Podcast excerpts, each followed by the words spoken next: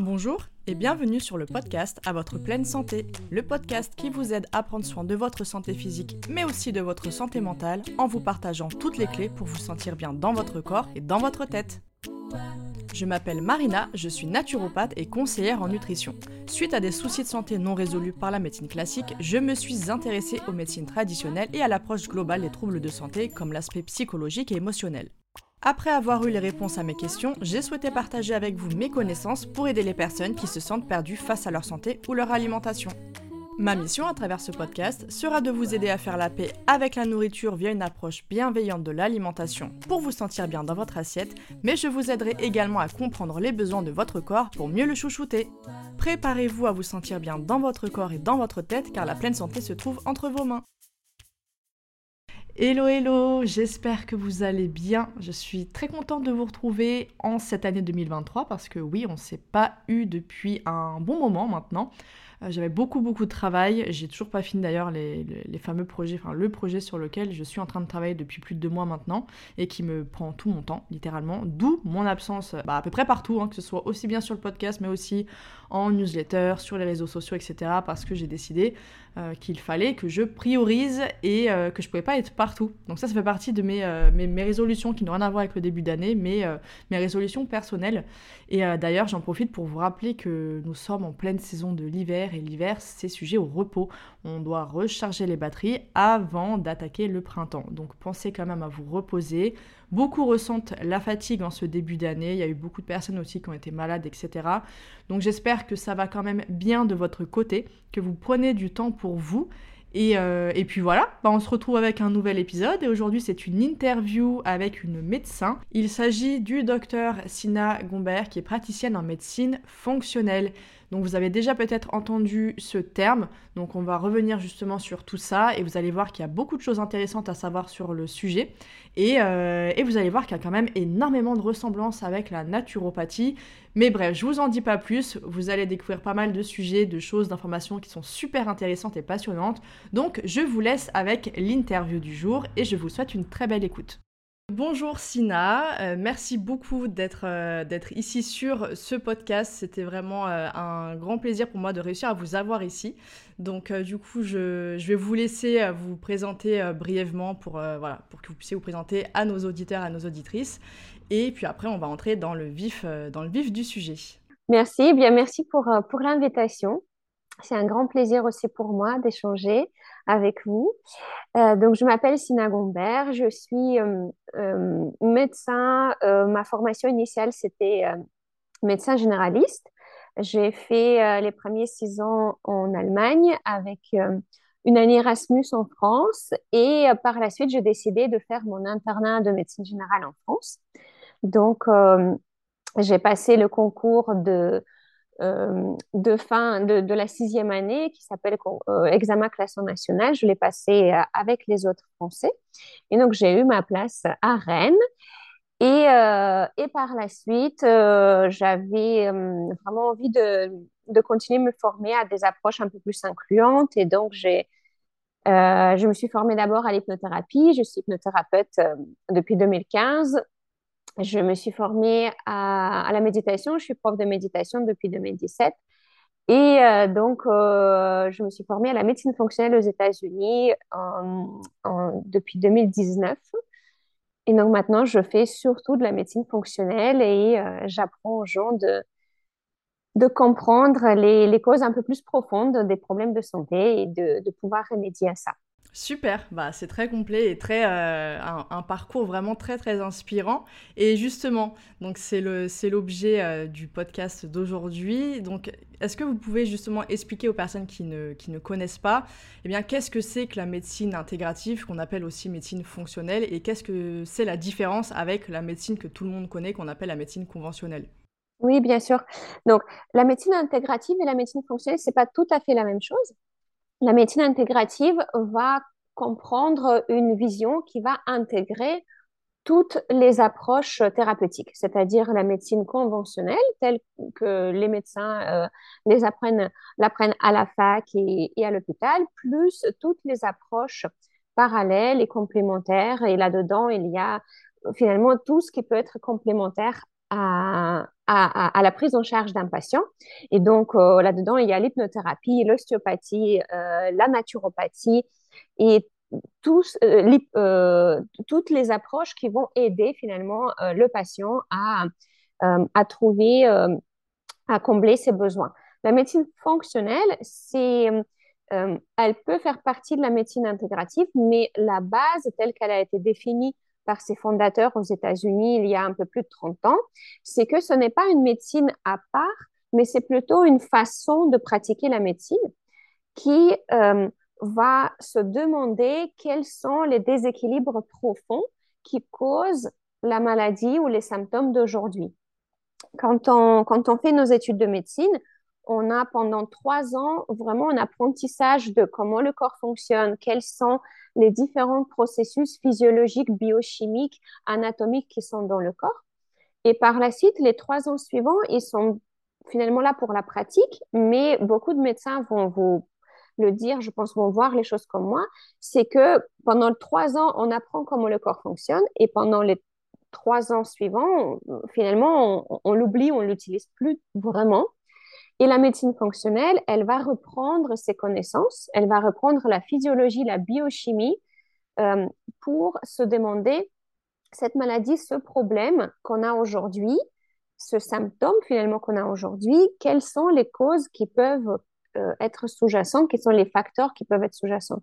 Donc, c'est pas vraiment une médecine différente, c'est la même médecine.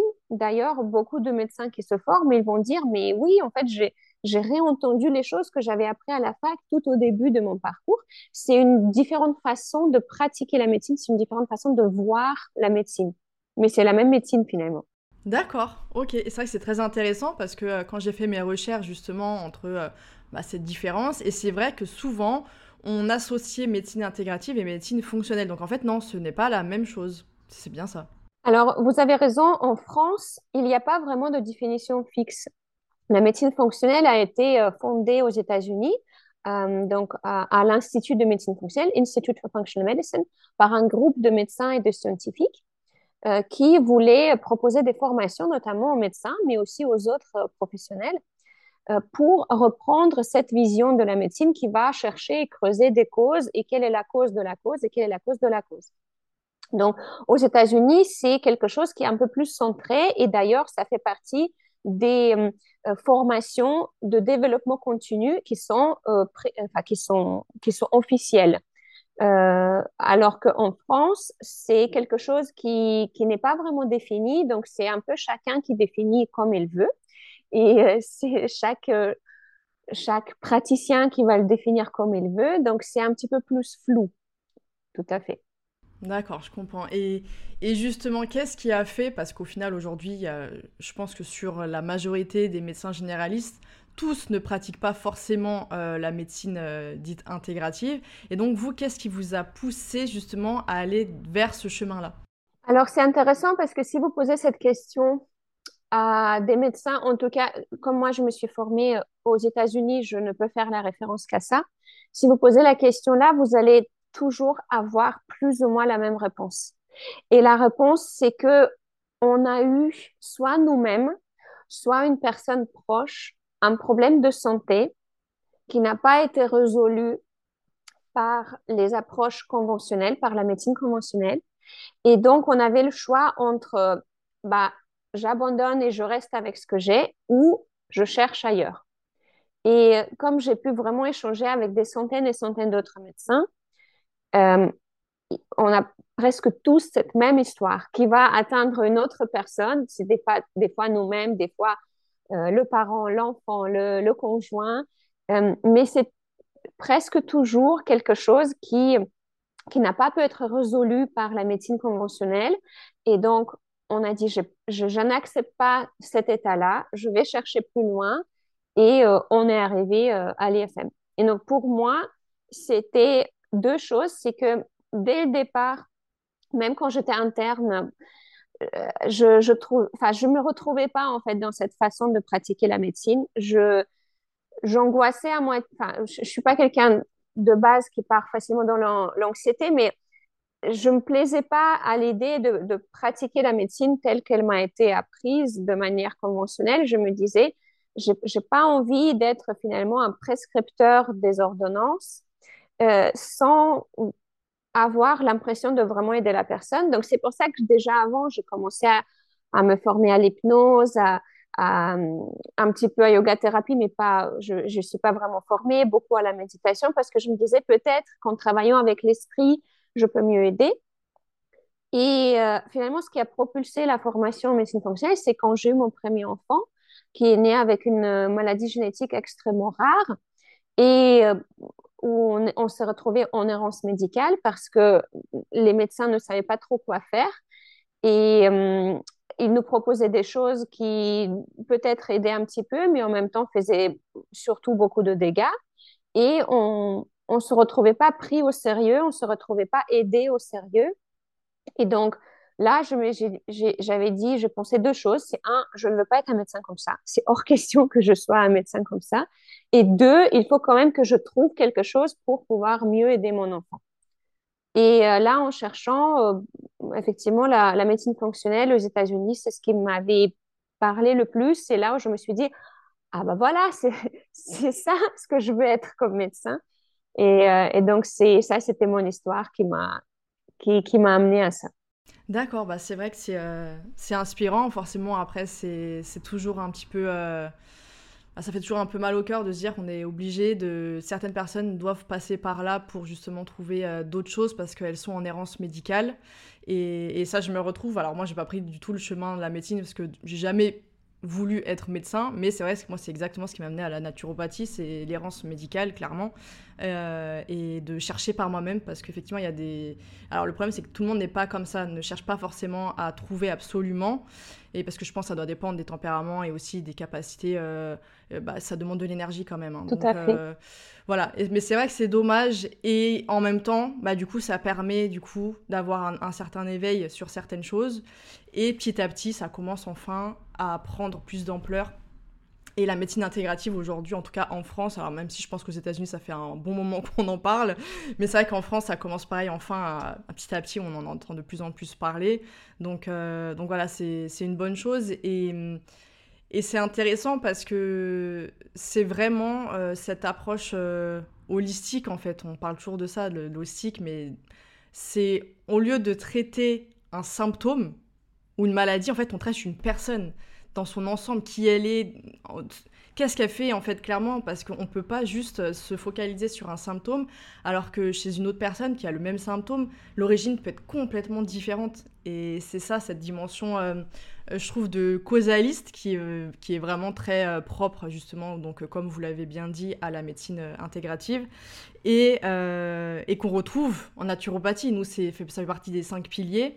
Euh, et, nous, la naturopathie descend tout droit des, fondements et des principes d'Hippocrate qui, la médecine quand même, euh, je le rappelle, parce qu'il y en a qui, qui l'oublient, mais la médecine qu'on voit aujourd'hui, la médecine conventionnelle, descend quand même aussi d'Hippocrate. Enfin, c'est littéralement la médecine euh, occidentale. Et donc il y a quand même un lien, je trouve, entre les deux, entre naturopathie et médecine intégrative. Et donc ça me conforte toujours dans cette idée moi, j'aime pas du tout opposer médecine et médecine, euh, médecine conventionnelle et médecine euh, parallèle. Bah, déjà, parallèle, je suis pas fan de ce terme. Pour moi, c'est plus complémentaire. Complémentaire, exactement. Ouais, c'est ça. Et donc, comme quoi, en fait, on peut euh, vraiment faire un, bah, une alliance, en fait, entre tout ça. Et notamment, bah, justement, je sais qu'en Allemagne, donc vous êtes encore mieux placé pour le savoir, je pense. Mais je sais que durant nos études, on nous avait vachement appris qu'effectivement, en Allemagne, il y avait beaucoup plus cette cohésion et ce travail, enfin, cette collaboration entre médecins et euh, alors j'ai fait j'ai fait allemand en LV2 donc euh, l'accent euh, sera pas génial mais bon c'était c'était Heilpratiker je crois de mémoire c'est ça hein, le nom. Ouais voilà c'est ça. Et donc les praticiens de enfin comment on peut traduire ça de santé non? De bien-être je sais pas. Alors Heilpratiker c'est vraiment le naturopathe en France. Ouais, voilà, ok. Et qu'il y avait vraiment cette collaboration euh, qui, est, voilà, qui est là en, Allemagne. Et en France, on a vraiment du mal avec ça, avec le fait de se dire, en fait, un naturopathe a aussi sa place et peut collaborer intelligemment avec un, avec un médecin Alors malheureusement, je, je dois vous décevoir. il y a peut-être cette idée, mais la mise en place en Allemagne, en tout cas, elle n'est pas flagrante. D'accord. Et enfin, je ne peux pas parler pour toute l'Allemagne, mais je peux parler pour les endroits où j'ai vécu, pour l'endroit où vivent mes parents. Ce n'est pas vraiment visible. D'accord. Et euh, en revanche, quand j'étais étudiante, donc ça remonte quand même euh, à 2000, 2008, 2009, on avait euh, à l'époque déjà, pendant notre cursus, on avait les cours de ce qui était Hum, je ne sais plus comment c'était appelé, mais c'était de la médecine intégrative où on explorait les différentes approches. À l'époque, c'était, euh, j'avais même l'impression que quand on, les, quand on nous les enseignait, on, se moquait un petit peu de, de ça, à moitié. Mais je pense qu'en tout cas, ça commence vraiment à entrer dans le parcours universitaire. Et ce qui existe en Allemagne, c'est qu'au sein des hôpitaux, il y a des services intégratifs. Il y a des services de jeunes thérapeutiques, il y a des services de, qui sont plus dominés par donc naturopathie, la practica, et, et donc ça commence à plus entrer dans, dans le système global ce qui n'est pas encore le cas en France. Aux États-Unis, c'est pareil. Les naturopathes sont les docteurs en naturopathie, ils sont professionnels de santé, ils ont une formation qui est une formation d'État, c'est-à-dire que c'est c'est pas chaque école qui décide comme elle veut faire, mais c'est vraiment quelque chose centralisé. Euh, donc, ils n'ont pas le même statut que le médecin, mais ils ont un statut de professionnel de santé, donc ils ont des patients. Et il y a euh, au sein de plus en plus d'hôpitaux, il y a des services de médecine intégrative. Il y a maintenant même des spécialités de médecins intégratifs qui commencent à se faire. Donc, il y a quand même une ouverture d'esprit qui est plus importante et même si en France, on n'y est pas encore, j'espère qu'on ne va pas trop tarder. Oui, ça fait un moment hein, que les associations et tout ce qui est autour de la naturopathie bah, essayent de mettre en place ce genre de choses, mais c'est vrai que c'est... Je ne sais pas si on est sur la bonne piste parce qu'il y a juste à voir dans les médias ces derniers temps qu'est-ce qu'il y a eu sur les naturopathes et les scandales. Et en fait, justement, ce que les gens ont du mal à comprendre parce qu'on appelle au gourou, mais c'est justement en ne réglementant pas une profession qu'on risque de, perpétuer ce, ce, bah, ce genre de, problème, en fait. Alors que si c'est réglementé avec un diplôme d'État, euh, justement, ça permettrait d'aller chez des personnes sérieuses où il y a eu une formation qui a été vraiment encadrée. Mais ça, euh, c'est vrai que c'est un peu dommage. Euh, ça avance un peu doucement quand même. Oui, tout à fait. C'est effectivement le, le manque de réglement, enfin, la réglementation qui va beaucoup changer, je pense, effectivement, à partir de ce moment-là, il y aura aussi une meilleure prise de conscience chez, chez les personnes, oui. C'est ça. Mais donc, euh, bon, après, voilà, ce qui est bien, c'est qu'il y a aussi l'émergence de la médecine intégrative. Donc, et ça, pour le coup, voilà, c'est encadré, donc c'est déjà ça de, prix. Et, et, justement, vous, donc, vous nous avez parlé de vos, de vos spécialités et la méditation. Moi, j'ai jamais eu quelqu'un pour me parler de méditation sur le podcast. Donc ça peut être vraiment l'occasion. Euh, parce que moi, je suis vraiment partisane de, des techniques, quand on peut en tout cas euh, agir de chez soi par des techniques qui sont simples et euh, qui sont gratuites et qui sont à la portée de tout le monde avec une efficacité assez remarquable. Et c'est le cas justement de la méditation. Donc moi, je voulais savoir, eh bien, comment vous mettez ça en place avec vos patients, quels sont les résultats que vous avez pu obtenir, et également, eh bien, comment vous vous êtes formé pour ajouter justement euh, cet outil à votre pratique? Alors, là, je me suis encore une fois formée aux États-Unis. Pourquoi ça ne m'étonne pas? Je ne sais pas. en fait, je cherchais une formation qui serait pas uniquement sur une façon de méditer. Euh, parce que je voulais un peu mieux comprendre et, avoir quelque chose de plus global et plus adapté. Ce que j'avais vu avec l'hypnose, c'est que c'est un merveilleux outil, mais qu'il y a des gens où ça fera pas grand-chose. Et il y a aussi des gens où ça fera grand-chose, mais pas pour toutes les situations. Et notamment pour ce qui est euh, du passé, donc quelque chose qui est terminé, qui est dans le passé, l'hypnose peut être très aidant. Mais pour quelque chose qu'on est en train de vivre, une situation difficile, un événement qu'on est en train de surmonter, là, l'hypnose, et ça c'est mon avis, hein, elle sert à rien. c'est, euh, elle, elle, apaise sur le coup, mais c'est quelque chose qui n'aura pas autant d'efficacité que pour euh, travail sur euh, un traumatisme qui, qui, est terminé et qui, en soi, n'existe plus dans le monde réel. Donc, quand je cherchais pour la méditation, c'était pour effectivement, parce que je voyais que sur le aigu, sur, euh, sur ce qui est en ce moment-là, l'hypnose ne suffisait pas. Et ce que j'avais trouvé en France, c'était toujours des méditations d'une seule technique. Méditation transcendantale, méditation pleine conscience, ceci, cela, sophrologie. Sophrologie qui, dans tous les autres pays, s'appelle visualisation. en France, très bien. Restons avec sophrologie. Euh, donc, en fait, je, voilà, je cherchais quelque chose de plus global. Et là, j'étais tombée sur un professeur assez reconnu aux États-Unis qui s'appelle Charlie Knowles. Et donc, j'ai fait une formation avec lui. C'était une formation de 200 heures que je trouvais aussi. Alors, bien sûr qu'on peut toujours faire plus, mais par rapport aux formations en France, c'était déjà beaucoup plus large et beaucoup plus complet. Et donc là, cette formation, elle était sur quatre grandes façons, on va dire, de pratiquer la méditation. La pleine conscience, la visualisation, ou ce qui en France euh, est souvent appelé sophrologie, euh, le travail de souffle et le, la méditation à mantra. Donc, c'est là-dedans, il y a la transcendantale, la méditation védique euh, et toutes les méditations qui vont utiliser une, une phrase ou un mot qui nous aide pour méditer. Et ce que j'avais remarqué, il y avait les choses que j'avais remarquées, c'est que il y a des gens pour qui une technique, juste, elle n'ira pas, alors que l'autre ira très bien. Et c'est pour ça que, comme aujourd'hui, la méditation qui est présente un peu partout facilement dans les différentes applications, etc., c'est la pleine conscience. Eh bien, il y a des gens qui, à qui ça fait du bien, mais il y a beaucoup qui disent, j'y arrive pas, ça m'énerve. Et en fait, souvent, on va leur répondre, oui, mais il faut quand même que tu fasses. Faut que tu restes assise, tu bouges pas et que tu insistes. Et en fait, ce que j'avais remarqué, c'est que non, c'est tout simplement, c'est pas la bonne approche pour cette personne. Aussi, ce que j'ai remarqué, c'est que la méditation pleine conscience, c'est quelque chose qui soutient particulièrement l'énergie masculine, alors que la visualisation et le travail de souffle, c'est quelque chose qui soutient particulièrement l'énergie féminine. Donc oui, c'est sûr qu'on a tout le monde en a un petit peu de chaque, mais c'est un peu comme vous voyez le, le, le, fameux le yin, et le yang. Euh, J'étais en train de, penser à ça. Voilà. Donc, on a euh, le, le, blanc, il a un petit point noir euh, là-dedans, et le noir, il a un petit point blanc. Donc, une femme, typiquement, aura beaucoup plus besoin de soutenir son énergie féminine et un petit peu la masculine. Et l'homme, l'inverse, il aura surtout besoin de soutenir son énergie masculine et de temps en temps un petit peu de féminine. Et ce qui fait dans notre monde, c'est que finalement, les femmes sont poussées à être beaucoup plus dans l'énergie masculine. Il faut faire plein d'efforts, il faut réussir, il faut avoir un job qui est avec un succès, il faut travailler tous les jours d'une de 9h à 17h comme un homme, comme sa testostérone, et il faut pas fluctuer.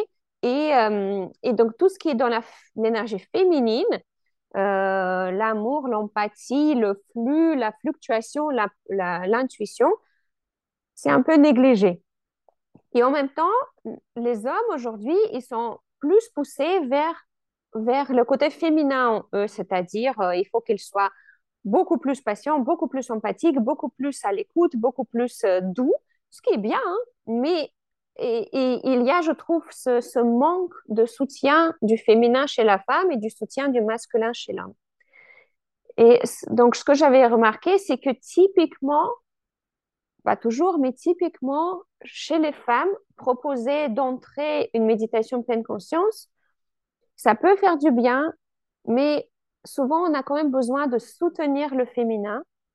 Et là, la visualisation et, les différents travaux de souffle vont être beaucoup plus apaisants, beaucoup, ils vont amener du flux, de mouvement, de, de la libération, de, de stagnation, ce qui va être aussi beaucoup plus facile à mettre en place pour les femmes. Autant chez l'homme, la visualisation et le travail de souffle, ça peut être utile, bien sûr, mais typiquement, le fait d'être ancré, stoïque, immobile, ça va être plus facile pour eux. Et euh, le quatrième type de méditation, c'est lui avec le mantra. Eh bien, lui, il est un peu entre les deux. Et il y a un petit peu de, calme et de stoïcité, mais en même temps, il y a le flux avec la répétition du mantra. Et donc, ça, c'est vrai que ça peut être euh, utile à tout le monde. Donc, ce que ça m'a apporté, c'est que je, pour moi déjà, j'ai beaucoup plus d'outils parce que selon là où je suis dans ma vie, je peux avoir envie plus d'une technique ou l'autre. Et puis pour mes patients, euh, je, je, peux plus facilement les conseiller. Ben là, là où vous êtes dans votre vie, je vous conseille pas, par exemple, la méditation pleine conscience. Essayez plutôt ceci, essayez plutôt cela. Donc ça m'a ça m'a permis de pouvoir euh, mieux adapter mes conseils euh, aux gens avec qui je travaille. Et moi, ça me, fait un parallèle dans la tête, mais parce que euh, quand je pense justement à cette complémentarité, et là, je pense à, aux praticiens de la médecine traditionnelle chinoise, et, et, là, je parle en connaissance de cause parce que suite au burn-out, je pense, je sais pas si c'est comme ça chez tout le monde, mais en tout cas, moi, ma praticienne m'avait expliqué ça. Par exemple, dans mon cas, et je crois que dans le cas du burn-out, c'est tout le temps l'énergie euh, yang qui s'en va. En fait, il y a trop de yin et, pas assez de yang. Donc c'est vrai que c'est intéressant. Euh, je trouve justement la complémentarité des deux, parce qu'au final, quand on sait et qu'un praticien justement de telle médecine, où c'est vraiment leur, euh, leur spécialité, qui vont dire bah là il y a un vide de telle, telle chose, ça serait bien de relancer plutôt ça. En fait, c'est intéressant du coup de savoir que dans les méditations, il y en a qui vont plus soutenir telle énergie que l'autre et du coup de complètement adapter en fait euh, sa pratique euh, par rapport aux besoins effectivement euh, du corps et, et c'est intéressant parce que justement moi ce qui me faisait le plus de bien c'était la méditation en pleine conscience parce que c'était trop dans la tête en fait. Beaucoup beaucoup trop de choses et c'était ce retour au calme et de, de, on va dire d'entraîner le cerveau à rester focus dans le présent et pas m'embarquer soit dans le passé soit dans le futur qui, qui m'aide en fait. Alors que chez une autre personne, en effet, ça pourrait être euh, complètement l'inverse. Donc, euh, donc c'est super intéressant de savoir ça et je ne savais pas du tout. Donc, euh, donc merci beaucoup pour, pour cette information. Bien sûr. Et puis, vous savez, à ce moment-là, dans votre vie, effectivement, peut-être le côté pleine conscience était très, très aidant parce que ça vous permettait de vous recentrer. Mais peut-être qu'à un autre moment dans votre vie, et notamment si vous connaissez d'autres techniques, vous allez dire, ah bah oui, là, j'ai besoin de bouger ou là, j'ai besoin de, mouvement euh, à l'intérieur ou à l'extérieur. Et à ce moment-là, peut-être que la méditation pleine conscience, elle peut être moins utile parce que vous êtes dans une, dans une autre phase de votre vie. C'est ça. Et de toute façon, quand on, petit à petit, quand on prend conscience et connaissance de son corps, je trouve qu'on se rend davantage compte des, des, des besoins qu'on a parce que moi justement ça c'est quelque chose aujourd'hui je sais si j'ai besoin de, de, calme ou si mon corps il a besoin d'être en mouvement et de s'activer et justement d'exprimer par le corps en fait. Et ça c'est important de, de s'écouter pour, euh, pour savoir euh, tout ça. Et, euh, et, donc il y avait aussi d'autres d'autres spécialités qui m'intriguaient chez vous et c'est notamment la maladie de Lyme dont on entend parler depuis un moment maintenant. Mais vous parlez aussi beaucoup des mycotoxines, des toxines, des pollutions environnementales, etc. Donc, donc voilà, si vous pouvez aussi, pareil, nous en dire un peu plus, peut-être déjà pourquoi est-ce qu'on en parle beaucoup plus aujourd'hui? Est-ce que c'était juste pas là avant? Ou c'est parce qu'il y a eu vraiment quelque chose qui s'est passé qui a fait que c'est de plus en plus fréquent aujourd'hui? Euh, C'est beaucoup de plus en plus fréquent aujourd'hui, tout simplement euh, par euh, notre vie de la société humaine. On a de moins en moins de forêts, on a de plus en plus donc de plaines. Les tiques vivent euh, ils, peuvent vivre, vivre n'importe où. L'éthique, c'est quelque chose qui est très, euh, euh, très coriace et le maladie de Lyme est le plus souvent transporté par l'éthique. Et donc, on a de moins en moins de forêts, on a de plus en plus de chemins forestiers, on a de plus en plus d'envahissement, en fait, de l'humain dans la forêt. On a de moins en moins d'autres proie d'éthique, c'est-à-dire que l'éthique allait beaucoup sur les animaux de la forêt. Et comme il y a de moins en moins d'animaux, eh bien, ils vont plus sur les humains. Il y a aussi beaucoup plus de voyages des humains. On ne reste euh, rarement dans notre vie natale euh, sans explorer le monde. Donc, aussi, on va propager plus facilement la maladie. Et on a aussi beaucoup d'autres choses dans notre environnement, et notamment les toxicités environnementales, les perturbateurs endocriniens, la pollution et les moisissures qui vont faire en sorte que notre système immunitaire est beaucoup moins stable, beaucoup moins robuste que ce qu'il était il y a 200 ans. Et donc, ce qui fait que il y a de plus en plus de maladies de Lyme qui ne passent pas toutes seules et qui ne passent pas avec des, des traitements simples. Cependant, malgré le fait qu'il y a de plus en plus de malades, ça reste extrêmement sous-diagnostiqué, ça reste très ignoré dans nos études conventionnelles. On en parle à peine et même quand on en parle, on en parle très peu. Donc, il y a un grand manque de, connaissances transmises aux médecins, aux futurs médecins et aux médecins, malgré le fait qu'il y a suffisamment de littérature scientifique euh, à ce sujet. Donc, c'est pas quelque chose qu'on qu'on apprend euh, des druides dans la forêt. Hein. C'est vraiment, il y a suffisamment de littérature scientifique pour satisfaire le côté cartésien de, de, de, l'universitaire. Mais pour l'instant, ça reste euh, très ignoré. Donc, il y a de plus en plus de Lyme, il y a de plus en plus de personnes qui sont atteintes, et malheureusement, en pourcentage, il n'y a pas plus de diagnostiqués il y a plus de diagnostiqués parce qu'il y a plus d'atteintes, mais en pourcentage, il, il, reste énormément de personnes qui ne vont pas être diagnostiquées avec euh, la maladie de Lyme ou qui vont être diagnostiquées beaucoup trop tardivement. Et le souci avec euh, la maladie de Lyme, c'est quand, quand, elle passe dans sa forme chronique, donc à, une fois le stade aigu est passé, le stade aigu va souvent ressembler à, à une grippette, en fait. Mais une fois que ça passe dans le stade subaigu et chronique, c'est que selon la personne, selon l'individu, ça peut se présenter très différemment. Donc, ça peut être une maladie de Lyme, elle peut être diagnostiquée comme une sclérose en plaques. Une maladie de Lyme peut être diagnostiquée comme euh, dépression. Une maladie de Lyme peut être diagnostiquée comme une cystite interstitielle comme un infarctus, comme euh, un trouble de rythme cardiaque, comme une maladie d'Alzheimer, comme un cancer de cerveau notamment. Donc, les, les présentations sont extrêmement différentes d'une personne à l'autre. Et ce qu'on nous apprend à la fac, c'est que surtout, ça donne de la fatigue et des douleurs diffuses. Euh, et c'est un peu tout. Et donc, oui, c'est vrai, la plupart des personnes vont avoir la fatigue et les douleurs diffuses, mais le souci, c'est que ce sont des signes tellement vagues et aussi des signes qui sont souvent un peu méprisés que rarement il y aura une exploration au-delà.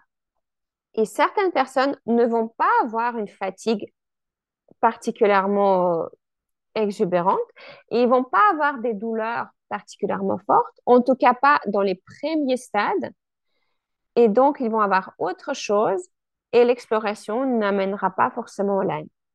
Ce qui fait que souvent, on arrive à un stade très progressé euh, avec la bactérie qui a fait beaucoup de dégâts, la bactérie de Lyme qui s'appelle Borrelia.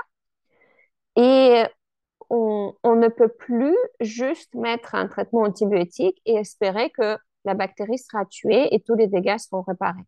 D'accord. Et justement, il y a des donc il y a des diagnostics, enfin pas des diagnostics, mais il y a des hum, euh, il y a des tests, il y a des enfin quelque chose pour euh, passer outre ce faux diagnostic justement ou pas du tout? C'est-à-dire qu'on peut même passer à côté d'une maladie de Lyme alors que tous les tests euh, montrent justement qu'il n'y a pas de maladie. C'est possible? Oui, c'est une très bonne question. Donc effectivement, les tests les plus connus dans le monde médical s'appellent le, le test ELISA et Western Blot. Il faut savoir que ces tests ont une chance d'être positifs seulement 4 à 6 semaines après l'infection. Donc, pas ni trop tôt, ni trop tard. Donc, on a finalement deux semaines pour que ces tests soient positifs. C'est un mois à un mois et demi après la présumée morsure de tic. Et euh, si on les fait dans cette fourchette, il y a seulement 46% de ces tests qui reviendront positifs. Ah Donc, sur une personne qui a le Lyme et qui fait ce test au bon moment, seulement, même moins que la moitié, auront ce test positif. Autrement dit, presque personne. La seule façon 100% fiable de diagnostiquer le Lyme est que suite à la morsure de tic, on développe une rougeur alors, la rougeur s'appelle érythème migrant parce qu'elle se développe, elle reste quelques, quelques jours à, quelques semaines et puis elle part. euh, on nous apprend un érythème migrant qui ressemble un peu au dessin d'un d'un but, vous savez, d'un but euh, vers lequel on va tirer. C'est-à-dire que c'est c'est blanc au milieu, après il y a rouge et autour il y a encore un blanc. Et après encore un rouge. Donc c'est un, truc assez caractéristique. Mais le souci, c'est que, le souci est même double, c'est que, un, seulement un tiers des personnes qui ont été infectées avec la maladie de Lyme vont avoir cet érythème migrant. Seulement un tiers. C'est-à-dire qu'il y a deux tiers qui ne le verront pas. Et la Haute Autorité de Santé dit que c'est 95% des gens, malgré le fait que dans la littérature scientifique, c'est redit et redit et redit que ce n'est pas 95, c'est maximum un tiers. Il y a même des sources qui disent que c'est 20%. Donc ça, c'est problème numéro un. Il y a deux tiers de personnes qui n'auront pas de rougeur alors qu'ils ont bien été infectés par la maladie de Lyme. Le deuxième problème, c'est que ceux qui auront la rougeur ne la verront pas toujours. Ah, j'allais poser la question en plus. Est-ce qu'on peut passer à côté de ça? Tout à fait. Comme la tique, elle peut, bien sûr, on peut, on, peut la ramasser et elle nous pique au niveau de, je sais pas, de la cheville. Elle nous mord là. Typiquement, c'est un endroit qu'on voit bien. Mais si elle est remontée un petit peu dans le pantalon, elle nous a piqué derrière la cuisse c'est pas forcément un endroit qu'on regardera bien et on peut tout à fait passer à côté. Donc il n'y a pas de démangeaison. Il n'y a pas de démangeaison, il n'y a pas de douleur, il n'y a pas de brûlure. C'est asymptomatique sauf cette rougeur-là. Et ça peut aussi prendre d'autres aspects que décrits. Ça peut être tout simplement une plaque rouge. Donc, ce que veut dire que énormément de gens passent tout simplement à côté d'une maladie de Lyme. Et malheureusement, ceux qui ne passent pas à côté, ceux qui voient bien une rougeur et qui font la bonne démarche de consulter un médecin, pourtant, on nous apprend pendant nos études quoi faire. Donc, normalement, le médecin va prescrire un traitement par antibiotique. Eh bien, malheureusement, ce qu'on voit dans la recherche, c'est que le traitement qui est prescrit est souvent un peu trop court et que c'est pas forcément euh, suffisant pour tout le monde. Donc, il y aura des gens pour qui ça sera suffisant, mais il y a d'autres pour, euh, pour qui, par la suite, il y aura des symptômes qui se développent et que on ne va plus mettre sur le compte de maladie de Lyme parce que bah, elle a bien été traitée. D'accord. Donc, euh, oui, c'est une maladie qui est difficile à, à vraiment trouver, même quand on s'y connaît. Et il y a bien sûr d'autres tests pour la maladie de Lyme. Qui, donc ça, les deux dont je vous ai parlé, c'est les deux tests euh, remboursés par la sécurité sociale. Il y a d'autres tests qui ne sont pas remboursés, mais qui sont, qui sont un peu plus fiables que ces deux-là, mais pas beaucoup plus. Et de mes connaissances, le test le plus fiable qui existe aujourd'hui, c'est un test aux États-Unis du laboratoire euh, ou le test qui s'appelle IGNX. Et c'est un test qui coûte 800 euros. Comme toujours, hein, euh, voilà. C'est, c'est un test que je pense qu'il faut bien réfléchir à quel moment on le fait et au mieux être guidé par un professionnel. Et euh, voilà, c'est un test qui peut à ce moment-là, si on a un doute, euh, qui peut nous aider à, à éclairer un petit peu ce doute, sachant que il faut déjà arriver à ce doute. oui, c'est qu'on n'y va pas comme ça par hasard et c'est vraiment si, voilà, il y a déjà pas mal de choses qui amènent à penser que ça pourrait être euh, une maladie de Lyme. Tout à fait. Et j'avais vu passer aussi un test, euh, mais ça, j'imagine, enfin, je pense que tout le monde peut pas le faire vu qu'il faut avoir encore la tique. L'histoire d'envoyer la tique, de, d'enlever la tique avec un tire-tique, on n'arrache pas une tique surtout, avec un tire-tique et de l'envoyer, je sais pas où, enfin dans un labo, je crois. Et ça, est-ce que c'est efficace ou pas? Oui, c'est ce que j'allais dire. Merci d'en avoir parlé. Le plus, le plus euh, simple et le plus précis va être d'analyser la tique et pas la personne. Donc, c'est-à-dire que pour les écouteurs, si dans le futur, vous avez une morsure de tique, effectivement, prélevez la tique avec un tire-tique, gardez-la, mettez-la dans un sachet et envoyez-le. Les laboratoires spécifiques se trouvent assez facilement en ligne. Il faut juste taper dans la barre de recherche analyser une tique Lyme ou Borrelia et vous allez trouver des laboratoires et il y en a aussi en France, donc on n'a pas besoin de payer 800 euros pour les États-Unis.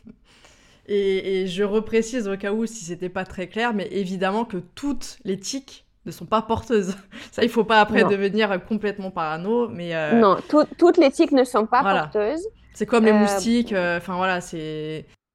Alors c'est alors il faut il y a quand même plus de tiques porteuses de Lyme que des moustiques. Les moustiques peuvent aussi porter de Lyme. Il peut y avoir d'autres insectes qui peuvent être porteuses de Lyme, mais c'est beaucoup plus rare la chose que j'aimerais bien, en fait, avant, il y avait des régions endémiques, c'est-à-dire qu'on savait que si on va dans la forêt noire ou si on va dans certaines régions des États-Unis, il, il y a beaucoup plus de tiques euh, malades de Lyme. Aujourd'hui, on sait que toute région au monde endémique. Avec les voyages des gens et avec la propagation des tiques, finalement, on peut l'attraper vraiment n'importe où, même en plein milieu de Paris, clairement. La maladie de Lyme est aussi transmissible par la voie sexuelle et par la grossesse. D'accord, ah ça je savais pas du tout. Ça, c'est, ça a été, il y avait de nombreux cas qui ont été documentés. Donc euh, ça, c'est possible. Euh, c'est bien sûr plus rare qu'avec l'éthique, mais c'est possible. D'accord. Oui, alors tout à l'heure pour les moustiques, non, en fait je comparais par rapport à d'autres maladies, pas la maladie de Lyme, mais euh, tous les moustiques ne sont pas porteurs de maladie, c'est ça que je voulais dire.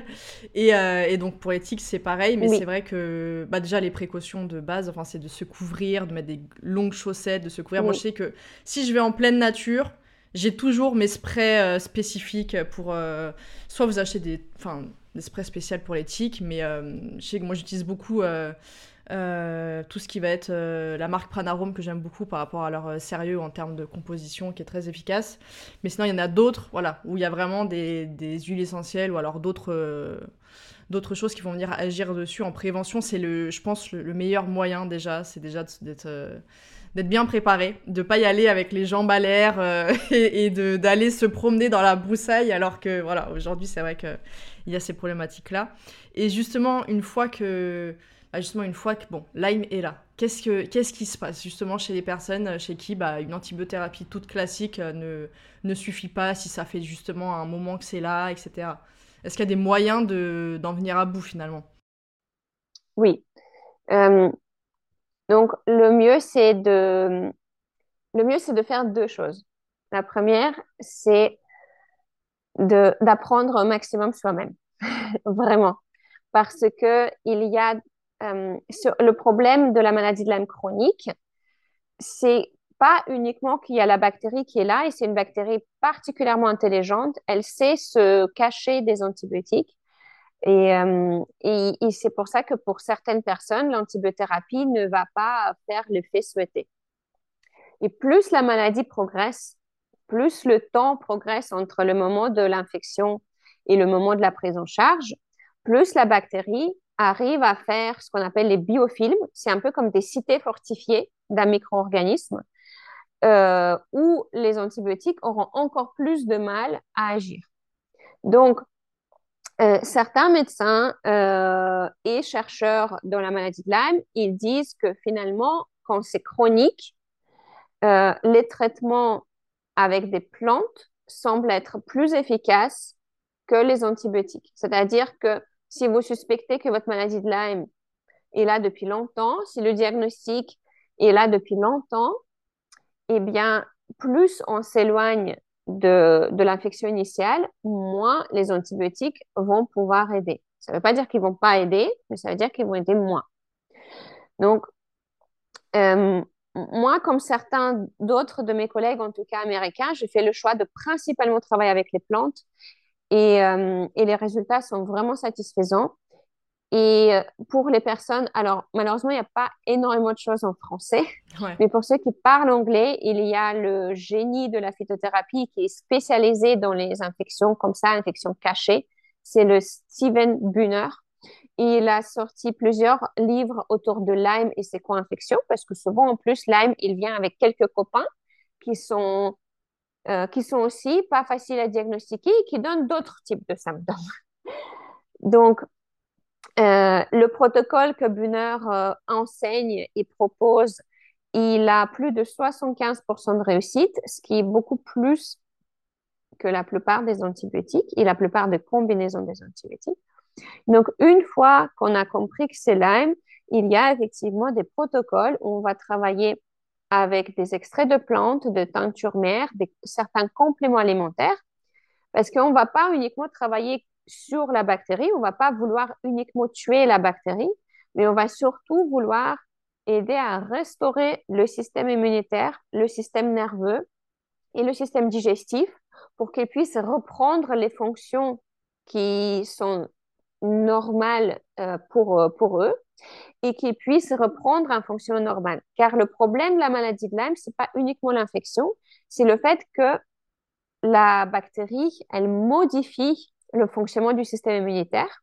C'est pour ça que euh, Lyme peut causer n'importe laquelle maladie, n'importe quelle maladie auto-immune. Ça modifie le fonctionnement du système digestif et du système nerveux. Donc, quand on travaille avec Lyme, on travaille sur la bactérie et on travaille à côté sur euh, la restauration du système immunitaire, digestif et nerveux.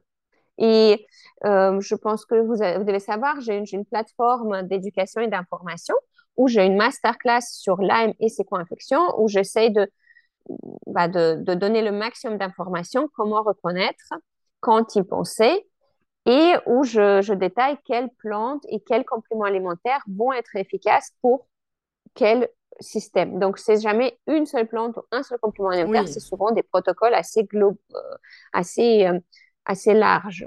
Oui, pour une, une, action en synergie, de toute façon, c'est le, le mieux. Hein. Exactement. Hein. Oui. D'accord, bah c'est vrai que j'aurais appris euh, pas mal de choses sur Lyme. Et, euh, et justement, après, parce que je, je, le sais, pour avoir été parmi ces personnes-là il y a 10 ans, mais quand on entend beaucoup de choses, des fois, et qu'on se reconnaît dedans, mmh, des fois, on a mmh, mmh. tendance à, être, à voir tout, en fait, on a toutes les pathologies. Donc après, comment ne pas devenir non plus parano? Parce qu'aujourd'hui, il y a beaucoup de il y a beaucoup de pathologies. Où tout de suite on va dire ah j'ai ça, j'ai ça, j'ai ça, et sauf que le problème c'est que ça aide pas du tout le système nerveux, ça fait que mettre des angoisses, de l'anxiété, enfin c'est une catastrophe.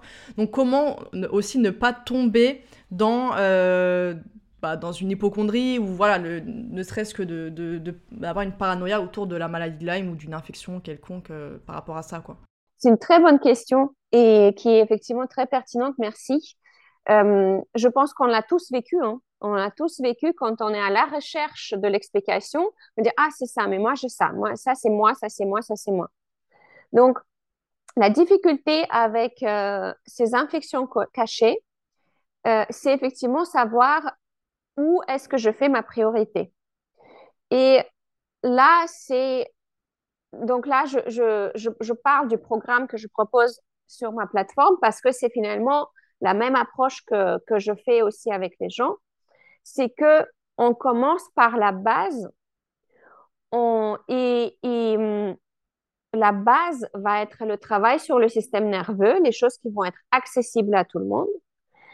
La, base, ça va être le travail sur euh, nos systèmes de drainage, ou en naturopathie, on dit souvent les émonctoires, c'est-à-dire d'aider au corps, à notre corps, d'évacuer les choses qui sont toxiques pour lui, l'inflammation, les toxines des bactéries, des champignons, des parasites, les toxines environnementales, etc.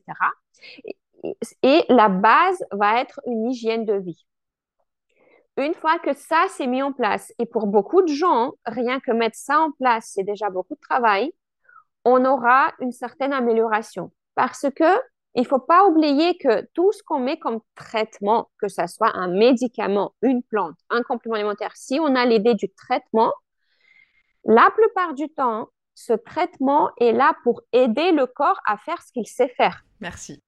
Je, je parle souvent de, de, de l'exemple d'une fracture. Le traitement d'une fracture, c'est de remettre l'os dans le bon axe et de l'immobiliser avec un plâtre ou une attelle pour qu'il pour puisse se consolider euh, dans le bon axe et de la bonne forme. Il n'y a pas des choses qu'on a besoin de mettre en place pour que l'os se consolide. Il le fait tout seul. Donc, notre corps sait guérir, il sait se réparer à partir du moment où les conditions pour cette réparation sont là. Donc, la base d'un programme bien conçu va être de aider la personne de comprendre comment faire une, une alimentation, une hygiène de sommeil, un travail sur le système nerveux et un travail sur les systèmes de drainage euh, pour que le corps arrive déjà dans cet état qui est compatible avec la réparation. Et typiquement, rien qu'avec ça, il y a déjà beaucoup de choses qui progressent. Et par la suite, euh, l'idée, et c'est ce que je fais sur, sur, sur la clé, sur la plateforme éducative, c'est de comprendre quels sont les facteurs les plus probables pour moi. Donc, quelqu'un qui arrive euh, avec, je fais un exemple, mais quelqu'un qui arrive et il sait, j'ai la maladie de Lyme et euh, typiquement, ce sont des gens qui ont déjà, quand on sait qu'on a la maladie de Lyme, c'est qu'on a consulté des différents professionnels là-dessus. Mais qu'il, s'il, vient, c'est qu'il est toujours pas très bien. Et malheureusement, il y a beaucoup de gens comme ça. Donc, je vais lui dire, très bien, OK, Lyme, mais d'abord la base, et ensuite, quand on est dans un état vraiment mauvais, typiquement, il n'y a pas que Lyme. Si le fait de travailler, si on a eu déjà les traitements par des différents professionnels, et si on a une hygiène de vie correcte, c'est que soit on a encore ignoré le système nerveux, on ne l'a pas bien redémarré, on ne l'a pas bien restauré, et on a ignoré le drainage, et déjà faire ça. Et par la suite, si on n'est toujours pas bien, à ce moment-là, il faut savoir qu'il y a forcément une autre cause en plus. Et ça, c'est ce qu'ils apprennent aussi, c'est dans les masterclass que j'appelle des causes profondes. Et là-dedans, on a d'autres pathogènes cachés, notamment les parasites, euh, les virus latents, comme l'Epstein-Barr, l'herpès, le CMV. Il y a la moisissure et les mycotoxines et le candida. Donc, l'idée, c'est d'abord de travailler sur la base qui va être pour certains déjà suffisant pour commencer à progresser et par la suite euh, construire un petit peu son, propre programme en voyant qu'est-ce qui, qu'est-ce qui est le plus, le, le, plus probable le cas chez moi. C'est ça. Et c'est, ce que je disais, euh, c'était sur, euh, bah, sur l'épisode sur la candidose où j'expliquais euh, alors c'est vrai que moi j'ai un avis particulier dessus dans la mesure où je suis passée par toutes les phases. C'est-à-dire que j'ai été euh, celle qui voyait ça comme un ennemi à abattre et qu'il fallait absolument lutter contre lui. Enfin bref, c'était vraiment une guerre déclarée. Et, et, mon histoire, mon parcours, mon expérience a changé au fur et à mesure des lectures. Et en fait, durant mes recherches, pour, quand j'avais fait ce, podcast-là, je lisais, et ça m'avait impressionné en fait, ce chiffre-là, qu'aujourd'hui on est y a, je crois que c'est 1000, mais je me trompe pas, c'est 1000 fois plus contaminé par les métaux lourds qu'il y a, je crois, 100 euh, ans ou 200 ans. C'est juste énorme. Enfin, c'est 1000 fois c'est pas rien, c'est énorme. Et ça, c'est des données, euh, des données scientifiques. C'est pas des données qu'on a lues sur un petit blog non, c'est vraiment des données scientifiques. Et en même temps, quand on regarde, euh, aujourd'hui, c'est pas pour rien qu'il y a des alertes à ce niveau-là. Quand on voit les sols, quand on voit euh, les cosmétiques, quand on voit l'alimentation, en fait, tout ça, c'est bombardé de métaux lourds et c'est alarmant. Et c'est pour ça que justement, cette histoire d'émonctoire surchargé, et moi, c'est ce que je, répète aussi, parce que bah, en, naturo, c'est très. Enfin, c'est la base, les émonctoires, c'est important. Sauf que des fois, la naturopathie, elle est, c'est plus de la naturopathie symptomatique, et c'est là où moi, je suis pas, je suis plus trop d'accord. Euh, et c'est par exemple sur un un émonctoire, on voit qu'il est vraiment, il n'arrive pas à faire son travail, et ben on va lui mettre des coups de fouet de détox, et encore plus de détox, et encore plus de détox, il arrive déjà pas à faire son travail. Et en fait, ça fait, c'est contre-productif. Et justement, de rappeler que le corps, il n'y a pas besoin de chercher à le détoxifier, mais à l'encourager à faire ce qu'il sait faire. En fait, il sait le faire, c'est juste qu'aujourd'hui, il n'est pas du tout dans les bonnes conditions bah, du point de vue du système nerveux, premièrement, et qui gère quand même les parties du corps, faut pas l'oublier, et, euh, et l'environnement, en fait, les pollutions qu'on a partout, qu'on n'avait pas justement à, l'époque. Et c'est eux qui doivent gérer tout ça, parce que tout ce qui va être toxines et tout ce qui va être les déchets, c'est eux qui vont les gérer. Et c'est pour ça, en effet, que beaucoup... Euh, après, justement, il va y avoir des proliférations, mais on parle aussi de toutes les proliférations des dysbioses et tout ça qui sont pas issues d'une infection littéralement par euh, exogènes, qui sont vraiment euh, endogènes. C'est la suite, voilà, c'est la conséquence. Et, et c'est pour ça que moi, après, j'ai développé un... Et je, au final, je me suis très bien sortie de la candido sans... Enfin, sans... Enfin, si, j'ai dû faire ça, mais ça n'avait pas fonctionné. Et après, sans faire ça, ça a très bien fonctionné. Euh, justement, de bombarder de d'antifongiques et tout, et d'agir sur euh, les émonctoires, sur la capacité digestive, le système nerveux, et de remettre tout ça en équilibre. Parce que finalement, si le corps a fait proliférer euh, justement des, on appelle les pathogènes, mais ils ont une fonction. Et justement, ça. Euh, et c'était intéressant parce que dans les données scientifiques, quand je faisais mes recherches, c'était dans le... beaucoup dans le traitement d'eau. Euh, les, les, études qui sont liées pour toute la partie, le secteur du traitement des eaux, et qu'on utilise beaucoup le candidat albican, entre autres, parce que, effectivement, comme je l'avais expliqué à d'autres candidats, mais qu'on les utilise beaucoup pour venir détoxifier les métaux lourds et qu'ils ont une place réelle dans notre microbiote et que oui, malheureusement, ça produit des toxines qui sont pas du tout euh, géniales parce que voilà, ça produit des déchets parce que c'est voilà, des organismes, mais qu'ils ont une fonction et qu'il faut pas, il faut se poser la question pourquoi ils prolifèrent au final. Mais au final, quand on regarde qu'ils sont là pour, euh, on les utilise en traitement d'eau, entre autres pour, euh, bah, en fait, vraiment pour détoxifier les métaux lourds, et que on est mille fois plus contaminé des métaux lourds aujourd'hui, donc forcément, le corps, il fait quoi? Lui, son but, c'est de nous protéger avant tout. Donc oui, c'est pas génial. Il va y avoir des plein de, symptômes qui vont être euh, issus de tout ça. Mais malgré tout, il y a une cause derrière. Et au lieu, au lieu de s'attaquer à comment le corps réagit, bah de se dire en fait oui mais pourquoi il réagit comme ça aussi c'est ça et c'est toujours ça que j'essaye de mettre en place et c'est pour ça que j'aime bien aussi votre approche parce que il n'y a pas longtemps, je sais plus si c'était sur un réel, mais euh, et vous avez et ça franchement merci parce que des médecins qui parlent de ça, il y en a tellement peu. Et dans les causes, euh, vous aviez dit un choc émotionnel et ça merci parce que on nous prend un peu pour des fous quand on parle, alors que c'est une médecine qui existe, la médecine psychosomatique, c'est littéralement une, une branche de la médecine. Euh, et, le fait justement de, rappeler qu'il y a des choses dont on prend peut-être pas forcément conscience, comme euh, là, bah, le, fait que ce soit des polluants qui peuvent amener des dérèglements au niveau de notre corps, mais aussi des chocs, et aussi d'autres choses qu'on ne soupçonne pas et qui peuvent faire de gros dégâts, parce que justement, euh, bah, comme vous l'avez dit, le système nerveux, c'est juste la base. C'est ce que je dis tout le temps aussi, c'est il gère toutes les fonctions du corps. En fait, à partir de ce moment-là, on peut pas le sous-estimer. Il est hyper important. Et quand on sait à quel point un choc émotionnel peut être bah, traumatisant et affecter justement euh, ce système nerveux, bah, en fait, voilà, c'est pour ça, franchement, euh, j'avais vraiment aimé qu'un médecin, parce que c'est triste de devoir dire ça à chaque fois, mais en fait, en France en tout cas, euh, la seule crédibilité des propos euh, quand on parle de, santé, bah, si on n'est pas médecin, on dit tout de suite bah, c'est n'importe quoi, charlatan, euh, sort les sources, voilà, c'est tout le temps la même chose. Donc du coup, qu'un... Oui, ça, on, le dit même quand on est médecin. Ah oui, ah bah, alors ça, je suis étonnée. on, se fait attaquer pareil, ça, ça Non, mais ça, c'est... Voilà, s'il n'y a pas les, les, preuves... non, mais ça, c'est... Franchement, c'est vraiment dommage de d'être dans cette mentalité. Et donc, euh, bah justement, si vous pouvez nous parler un petit peu de votre expérience par rapport à... Parce que j'imagine que vous avez dû voir ça en consultation ou avec des, des, personnes, que justement, il peut y avoir un lien avec ces fameux chocs émotionnels, en fait. Dans certaines pathologies, je sais pas pour Lyme, hein, mais en tout cas pour d'autres pathologies. Euh.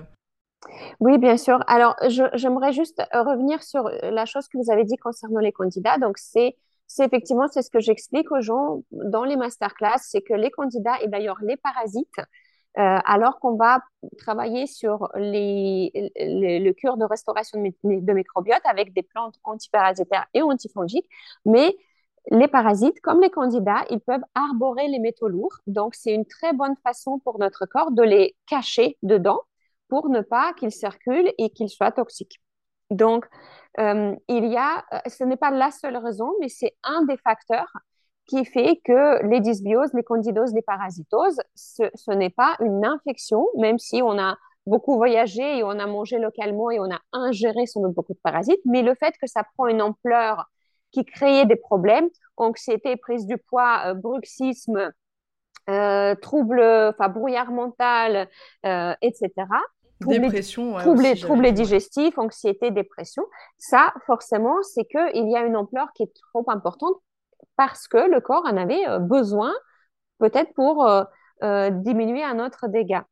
Et, donc, finalement, il y a un effet tout à fait positif du candidat. Ça fait partie de notre microbiote, mais quand c'est bien équilibré.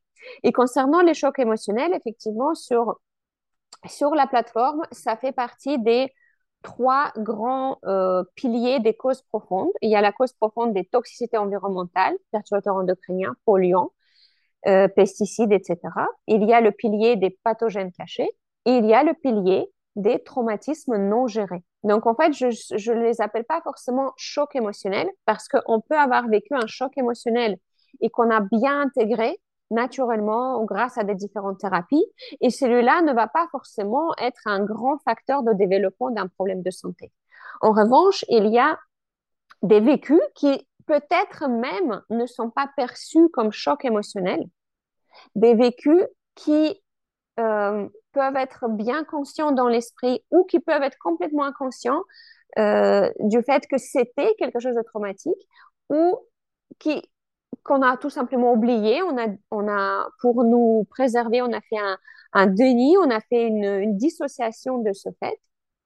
Et à ce moment-là, euh, il y a tout à fait la science là-dessus, il y a la recherche là-dessus, il y a même la recherche sur le transgénérationnel, comment un, un traumatisme de nos parents et voire de nos grands-parents impacte le développement de nos gènes donc, ça, c'est, a bien été documenté dans la littérature, euh, même si le mécanisme exact, c'est-à-dire quelle molécule fait quoi, euh, ça n'a pas encore été bien décrit, il y a tout à fait la science qui montre que les traumatismes euh, vont être un facteur important à considérer dans le développement des maladies auto-immunes, dans le développement des problèmes digestifs, dans le développement des problèmes de peau, dans les, tous les développements du système nerveux, etc.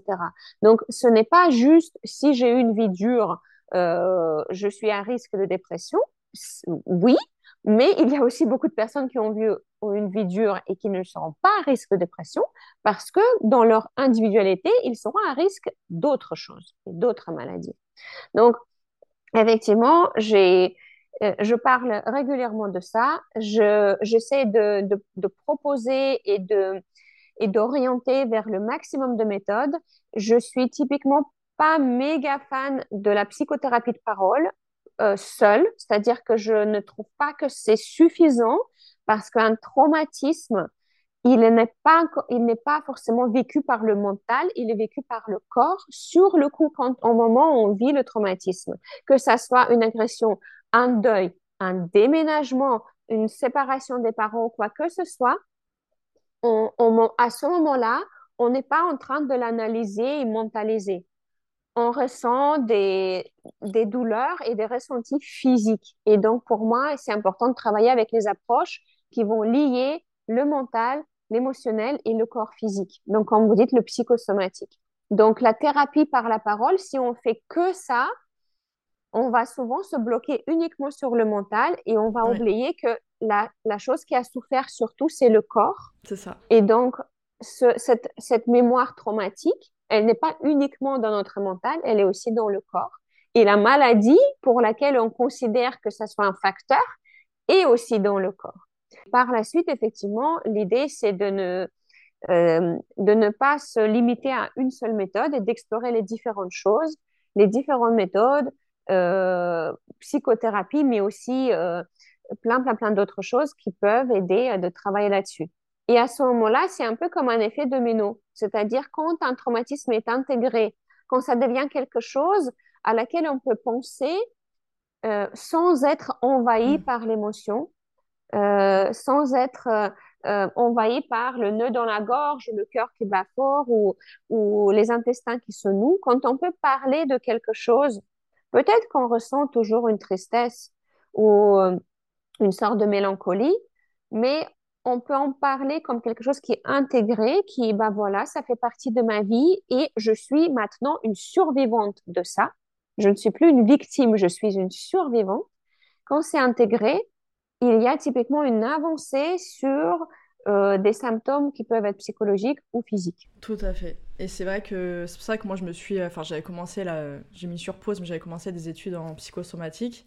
Et, euh, et c'est pour ça que justement cette notion de, en fait c'est psycho et soma, donc c'est vraiment les deux. Et effectivement de pouvoir euh, soit avoir une thérapie qui fait les deux. Moi c'est vrai que hum, parce qu'il y a des personnes qui ne veulent pas parler ou qui ne peuvent pas parler et chez qui il faut quand même agir. Et c'est pour ça que dans ce cas-là, moi je recommande bah, d'agir sur la somatisation. Bah, il y a la microkiné qui est très connue par rapport à, aux mémoires cellulaires. Oui. Euh, la fasciathérapie aussi euh, qui fait beaucoup de, de choses à ce niveau-là. Après, bon, c'est plus dans la médecine chinoise où on va être sur euh, le ventre avec le chiné de sang qui est très. où il y a toutes les émotions. Là, c'est encore autre chose. Mais c'est des approches justement visant à libérer le corps de ces traumas. Ou des émotions qui ne sont pas forcément, voilà, qui n'ont pas été évacuées correctement, exprimées correctement. Et mais effectivement, de toujours lier le travail et sur le psyché ou le psyché et sur le corps, parce que voilà, comme vous l'avez dit, en général, quand on vit une émotion ou quelque chose de fort, c'est le corps direct qui subit.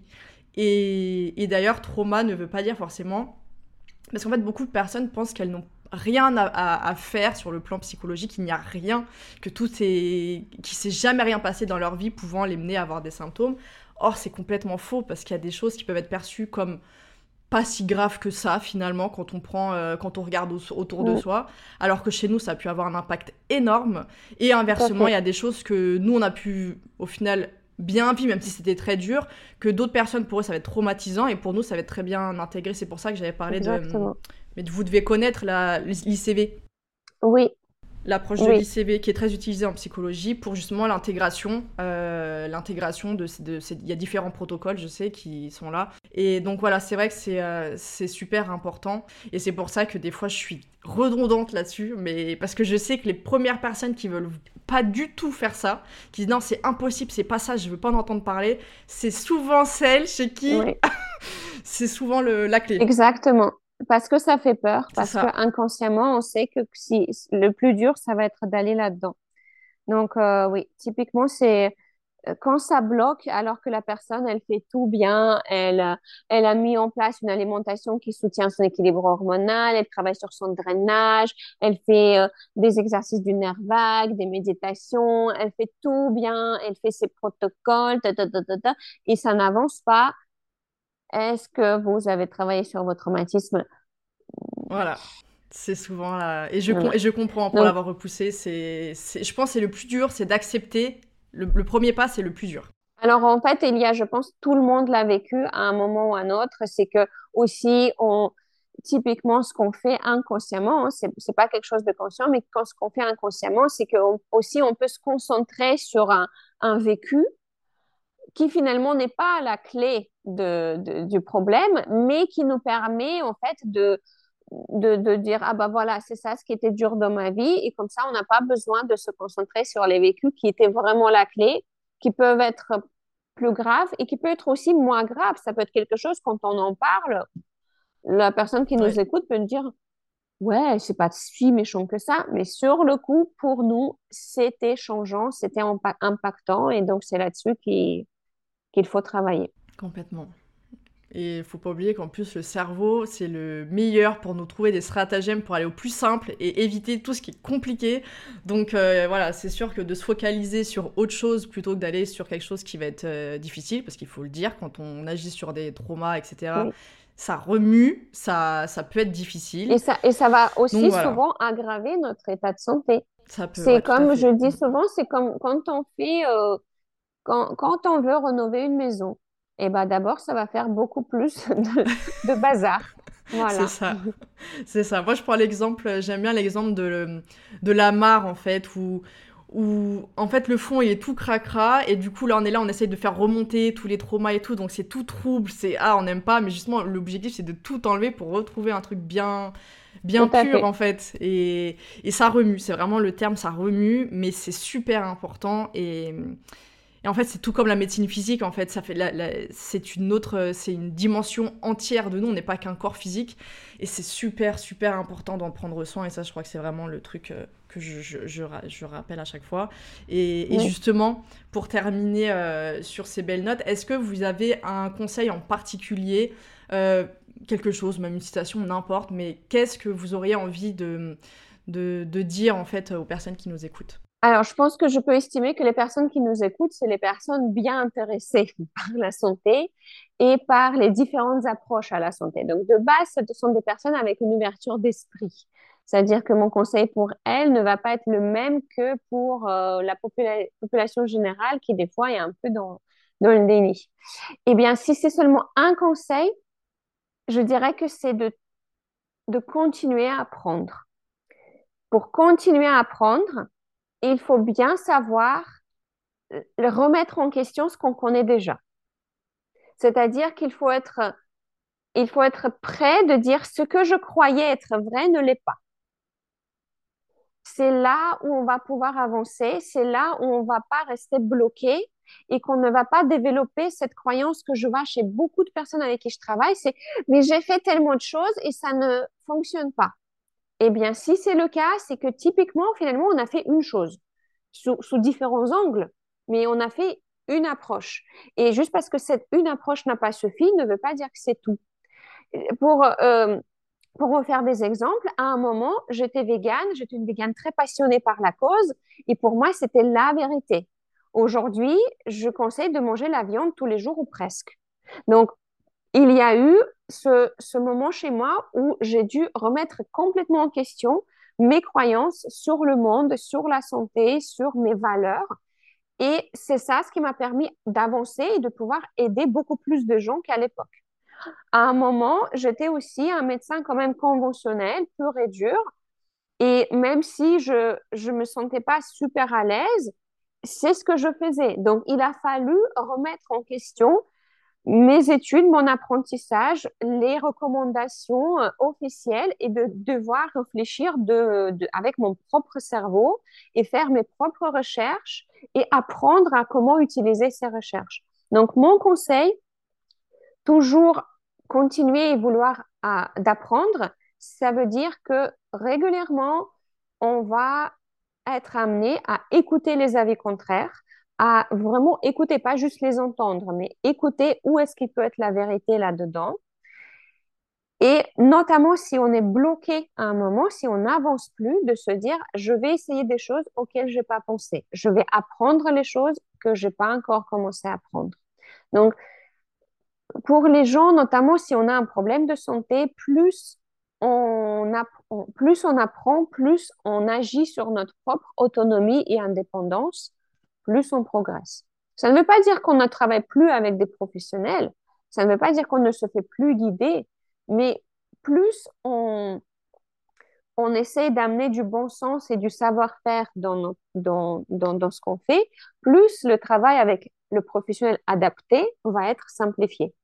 Un bon professionnel va toujours être appréciant d'une personne qui elle-même fait des recherches, mais reste ouverte à la vie de ce professionnel. Donc, continuez toujours à apprendre, notamment si vous ne vous retrouvez pas dans la situation dans laquelle vous êtes aujourd'hui.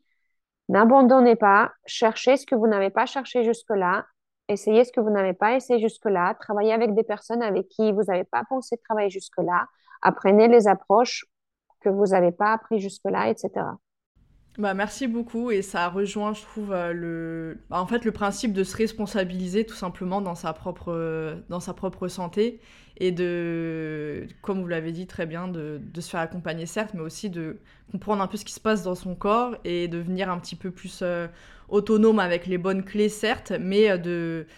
Parce qu'en en fait, quand on comprend pas, comment on peut éviter des récidives, comment on peut justement prendre soin correctement de soi. Donc c'est un petit peu la base. Et donc ouais, sur ça, bah, euh, merci beaucoup. Je vous rejoins complètement. Avec plaisir. Euh, peut-être une, euh, si je peux me permettre, une, dernière chose, parce que je sais comment ça se passe quand on n'est pas bien ou quand quelqu'un qu'on aime n'est pas bien. C'est que inconsciemment, c'est vraiment, c'est pas quelque chose qu'on fait exprès, mais inconsciemment, toute notre énergie va partir vers apaiser le symptôme. Et ça, c'est quelque chose que j'ai dû apprendre avec beaucoup de douleur et des pleurs, c'est que le symptôme ne s'apaisera pas suffisamment tant qu'on n'a pas travaillé sur les causes. Donc, gardez votre énergie un petit peu sur le symptôme pour essayer à l'apaiser, mais mettez au moins deux tiers, voire trois quarts de l'énergie pour comprendre les causes. Qu'est-ce qui est dans votre environnement et dans votre passé peut être un facteur. Qu'est-ce qui peut être un facteur sur lequel vous pouvez jouer? Donc, ça sert à rien de faire des examens ultra chers pour euh, faire des, choses qui vont vous dire euh, quelque chose sur lequel vous ne pouvez rien faire ou que vous ne savez pas comment faire. Concentrez-vous avec le travail de comprendre quelles sont les causes profondes et comment je peux, comment je peux y jouer. Après, c'est mon approche. Ah, mais ça, je suis complètement d'accord. Pour, l'avoir vécu, inconsciemment, on va toujours être sur le symptôme. Je veux juste plus avoir ça, je veux plus avoir ça. Le symptôme ne partira pas tant qu'on n'a pas corrigé les causes. Complètement. Et moi, j'avais appelé ça, le... en fait, la différence entre lutte et résilience parce que hum, au final c'est la même chose, il y a des symptômes. Si on est dans la lutte et en fait c'est c'est hyper énergivore, c'est on est dans une euh, dans une ambiance très négative parce qu'on est surtout sur la lutte contrée machin, on n'est pas dans une bonne énergie finalement. Et la résilience c'est OK, il y a ça. Maintenant, euh, pourquoi c'est arrivé? Comment je peux faire en sorte que cette chose-là qui m'arrive peut m'être bénéfique? Et au final, on, le voit, mais on va dire, je pense que chez la majorité des personnes qui ont eu un trouble de santé dans leur vie, ça leur a permis quand même de se poser des questions, de changer leur mode de vie, leur hygiène de vie. Il y en a qui ont carrément changé de vie du jour au lendemain. Mais très souvent, ça a apporté après du changement bénéfique et qui permettra justement mm, d'avoir mm. des résultats durables et de pas avoir de récidive. Donc, euh, donc oui, moi je suis complètement d'accord avec vous, franchement, sur ça. Euh, je peux pas dire autrement parce que c'est, pour moi c'est la vérité aussi, donc voilà. Bah écoutez, euh, bah, merci beaucoup en tout cas, je mettrai les, les liens de, de votre compte Instagram et de votre site dans le, dans le lien de l'épisode. Et puis, euh, et puis bah voilà, encore merci pour, euh, pour toutes, euh, toutes ces précisions, toutes ces informations. Je pense que, enfin, je, je, sais d'avance qu'ils vont vraiment aimer beaucoup cet épisode. Et, et puis voilà, donc je vous remercie encore et, et peut-être une nouvelle fois pour une nouvelle thématique, on verra. Avec grand plaisir et merci à vous. Merci infiniment de m'avoir écouté jusqu'au bout et j'espère que cet épisode vous aura plu. Si c'est le cas, n'hésitez pas à me laisser une note et votre avis en commentaire pour que je puisse le lire lors d'un prochain épisode. Et surtout, n'oubliez pas de vous abonner. Je vous donne rendez-vous un mardi sur deux pour améliorer votre hygiène de vie grâce au podcast à votre pleine santé. Retrouvez quotidiennement mes conseils et astuces sur Instagram, sur le compte Ma et moi, mais aussi Facebook, Pinterest et sur le blog de mon site web moi.com. A très vite et prenez soin de vous.